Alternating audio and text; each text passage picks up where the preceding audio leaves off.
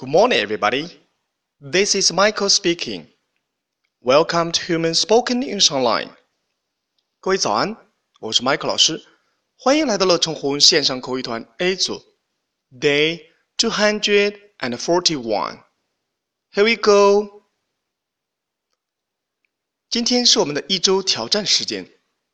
今天的挑战内容是这样子的：如果有一天你在思考一个问题， 怎么都想不明白，经过你的好朋友的提示，你突然一下子脑洞大开，明白了。这时候，你会说一句什么样子的话呢？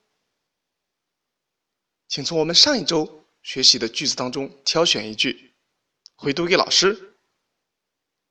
OK，that's all for today. See you next time.